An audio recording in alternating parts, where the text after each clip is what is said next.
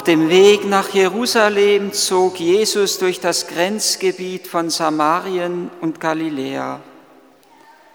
Als er in ein Dorf hineingehen wollte, kamen ihm zehn Aussätzige entgegen.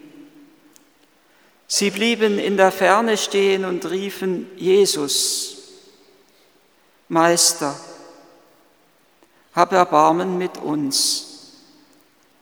Als er sie sah, sagte er zu ihnen, Geht, zeigt euch den Priestern.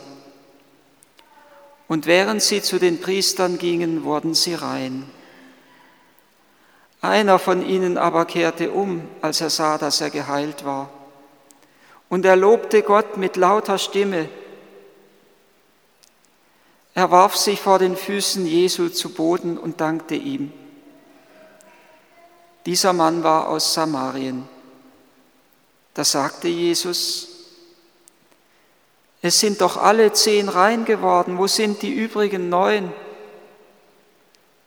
Ist denn keiner umgekehrt, um Gott zu ehren, außer diesem Fremden? Und er sagte zu ihm, steh auf und geh, dein Glaube hat dir geholfen. Ein Jünger kam zu seinem Meister, so berichtet es Klaus Hämmerle, der schon in den 90er Jahren verstorbene Bischof aus Aachen in seinen Büchlein, wo er Erzählungen über das Gebet sammelt.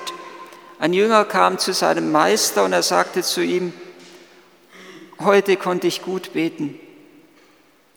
Ich habe endlich die Antwort gefunden auf eine Frage, die ich schon lange mit mir herumtrage. Und der Meister schaute ihn etwas skeptisch an und er sagte, ich bezweifle, ob das wirklich schon das Zeichen eines guten Gebetes war. Manchmal, so sagt der Meister, richten wir unsere Konzentration auf einen Punkt hin, in dem Fall also auf das Gebet, und unser Geist wird frei und er erkennt etwas, was er zuvor nicht erkennen konnte, als er sich intensiv mit diesem Gegenstand beschäftigt hat. Also ein ganz einfaches Beispiel. Wir wollen unserem Freund erzählen oder zu Hause erzählen, dass wir einen alten Bekannten wieder einmal getroffen haben. Also gestern, gestern bist mir der Herr, ach, wie heißt er jetzt nochmal? Ah, du weißt schon, der und der, aber der Name fällt mir einfach nicht ein und man überlegt und sucht und, und, und, und forscht, konzentriert, aber der Name kommt einem einfach nicht. Und man beginnt über irgendetwas völlig anderes weiterzureden und auf einmal ist der Name wieder da. Ah, jetzt fällt es mir wieder ein, so und so heißt er. Man beschäftigt sich mit etwas im Gebet und es kommt einem etwas anderes in den Sinn und der Meister sagt, ich bezweifle, ob das wirklich ein gutes Gebet war, nur weil du offensichtlich die Antwort auf eine Frage gefunden hast. Und er sagt zu ihm, suche nicht den Strahl, sondern suche das Licht. Suche nicht das Wasser, sondern die Quelle. Suche nicht so sehr die Gabe, als vielmehr der Geber. Und genau darum geht es am Erntedanksonntag, dass wir durch die Gabe hindurch zum Geber dringen. Und genau hierum geht es auch in diesem Evangelium, das wir heute zum Erntedanksonntag gehört haben. Zehn sind geheilt worden. Zehn haben das wunderbare Eingreifen Gottes in ihr Leben erfahren. Aber sie sind bei der Gabe stehen geblieben und sind nicht durchgedrungen in die Begegnung mit dem Geber. Nur, so sagt der Meister in dieser Erzählung Hämmerles, nur wenn du die Gabe mehr, nur wenn du den Geber mehr suchst als die Gabe, verlierst du ihn nicht, wenn du die Gabe empfängst. Nur wenn du den Geber mehr suchst als die Gabe, verlierst du ihn, den Geber nicht, wenn du die Gabe empfängst. Den anderen Neuen ist es nur darum gegangen, geheilt zu werden. Aber sie sind nicht in die Begegnung mit Jesus eingetreten. Und deshalb bleiben sie zu innerst unerlöst, obwohl sie alle die Gabe empfangen haben. Unser Land hat in diesem Jahr reiche Fruchtbarkeit getragen. Enorm viele Äpfel gab es und viele Zwetschgen und wahrscheinlich auch sonstige andere Früchte. Das sind die beiden, die mir besonders erzählt wurden, dass das Land so reich war. Alle haben sie empfangen. Aber es bleibt die Frage offen, wer ist durch die Gabe hindurchgedrungen zum Geber, von dem sie hervorgegangen ist. Dieser eine, der aus Samarien ist, Samarien, was ja ein wenig verschrien war im sonstigen Israel, was fast als heidnisch galt, dieser eine ist zurückgekehrt. Und nur diesem einen sagt Jesus das Wort, steh auf und geh, richte dich zuinnerst auf. Er ist nicht nur äußerlich heil geworden, sondern er ist, es ist zu einer inneren Auferstehung geradezu gekommen, weil er durchgedrungen ist von dem Ich, indem er seine Heilung empfangen wollte und indem er auch seine Heilung empfangen hat. Verständlicherweise hat er sich nach dieser Heilung gesehnt, aber er ist nicht dabei gestehen geblieben, sondern er ist von Ich durchgedrungen zu das, zum göttlichen Du. Er ist eine lebendige Beziehung eingetreten zum Herrn. Oder ein anderes Bild, das ebenso Klaus Hämmerle verwendet in seinem Büchlein, wo die Nachbarsfrau dem Nachbarsjungen eine Tafel Schokolade gibt. Der nimmt sie gierig und will sie gleich aufreißen und verzehren. Und da kommt das mahnende Wort oder die mahnende Frage der Mutter dazwischen. Wie sagt man? Danke, also gut, jetzt kann er sie nehmen und essen.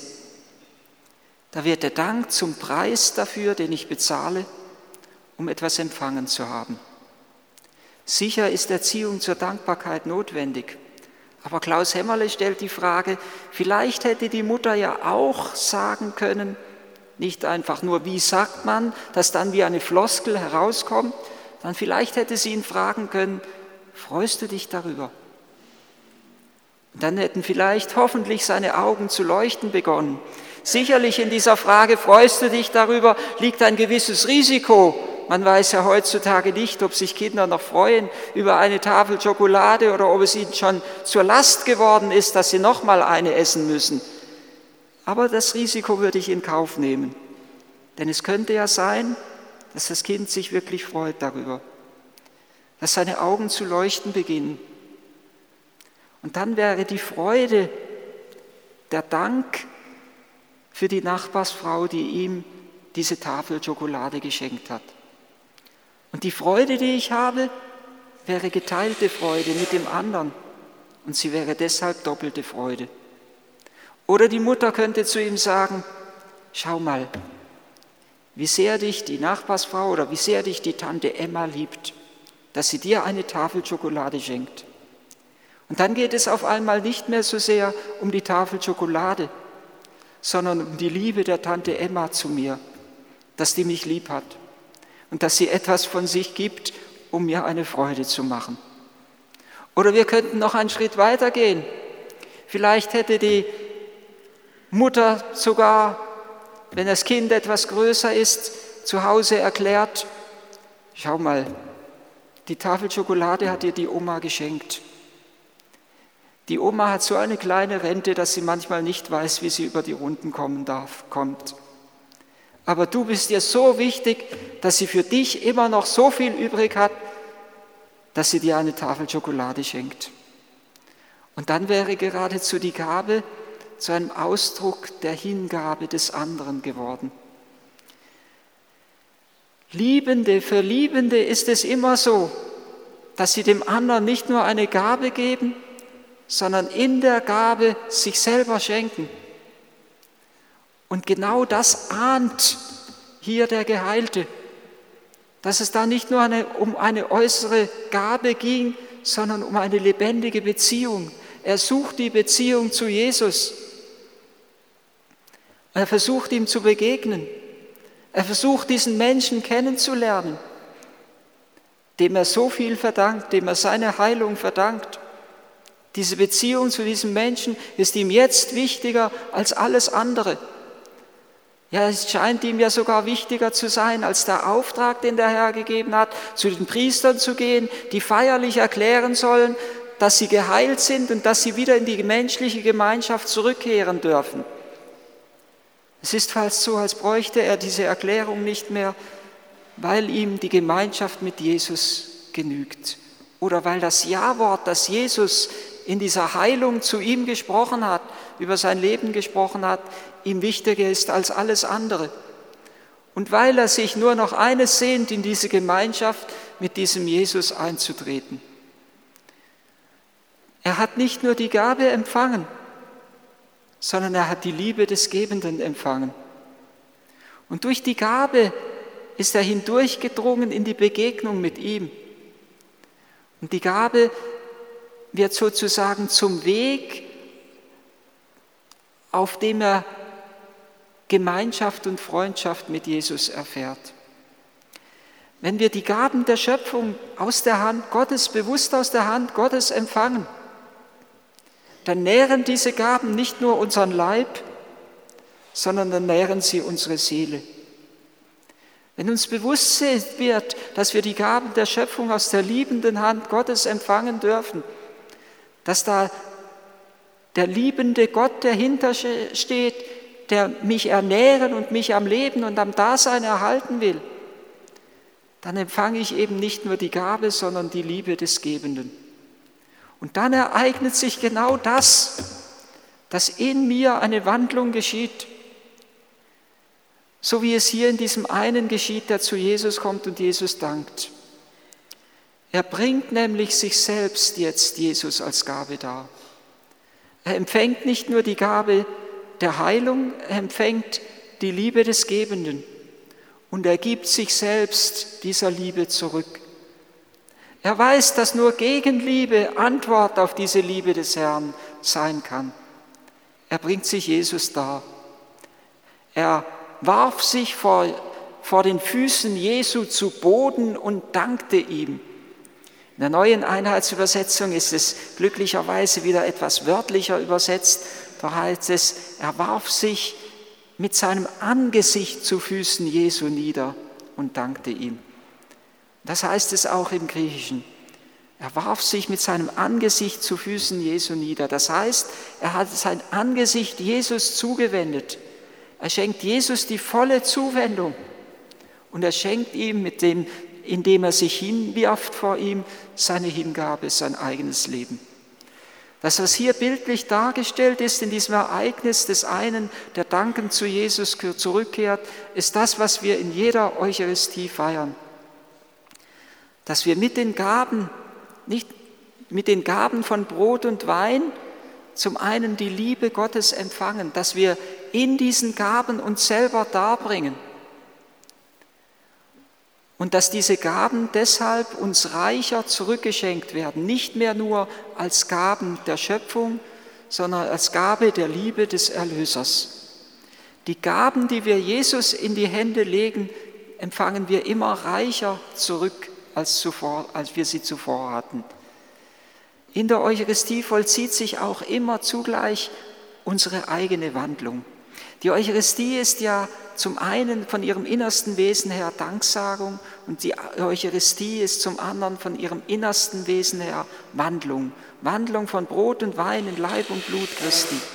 Indem wir Brot und Wein Gott darbringen, werden sie gewandelt für uns. Indem wir uns selber darbringen, werden wir selber gewandelt. Und, wir, und die Gaben werden nicht nur zu irdischen Gaben, die sie zuvor schon waren, sondern sie werden zu himmlischen Gaben. Und genauso geschieht es durch die, in der Eucharistie mit uns. Wir bringen unsere, unser irdisches Menschsein Gott dar und er verwandelt es, dass wir zu einer göttlichen Gabe für unsere Mitmenschen werden. Danksagung bedeutet zuinnerst Wandlung. Die Gaben werden in den Raum Gottes zurückgestellt. Sie treten von dem irdischen Raum in den himmlischen Raum und wir treten mit, wenn wir die Eucharistie feiern, in diesen himmlischen Raum.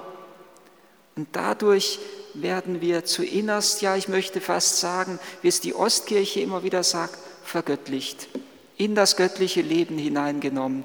Und dadurch werden wir noch viel mehr zu einer reichen Gabe für unsere Mitmenschen. Ich schenke den Mitmenschen mehr, wenn ich nicht nur mich schenke, sondern wenn ich Gott schenke, der in mir lebendig ist, wenn ich ihn in mir lebendig sein lasse. Ich selber soll zu einer Liebesgabe werden, gewandelt durch Gott.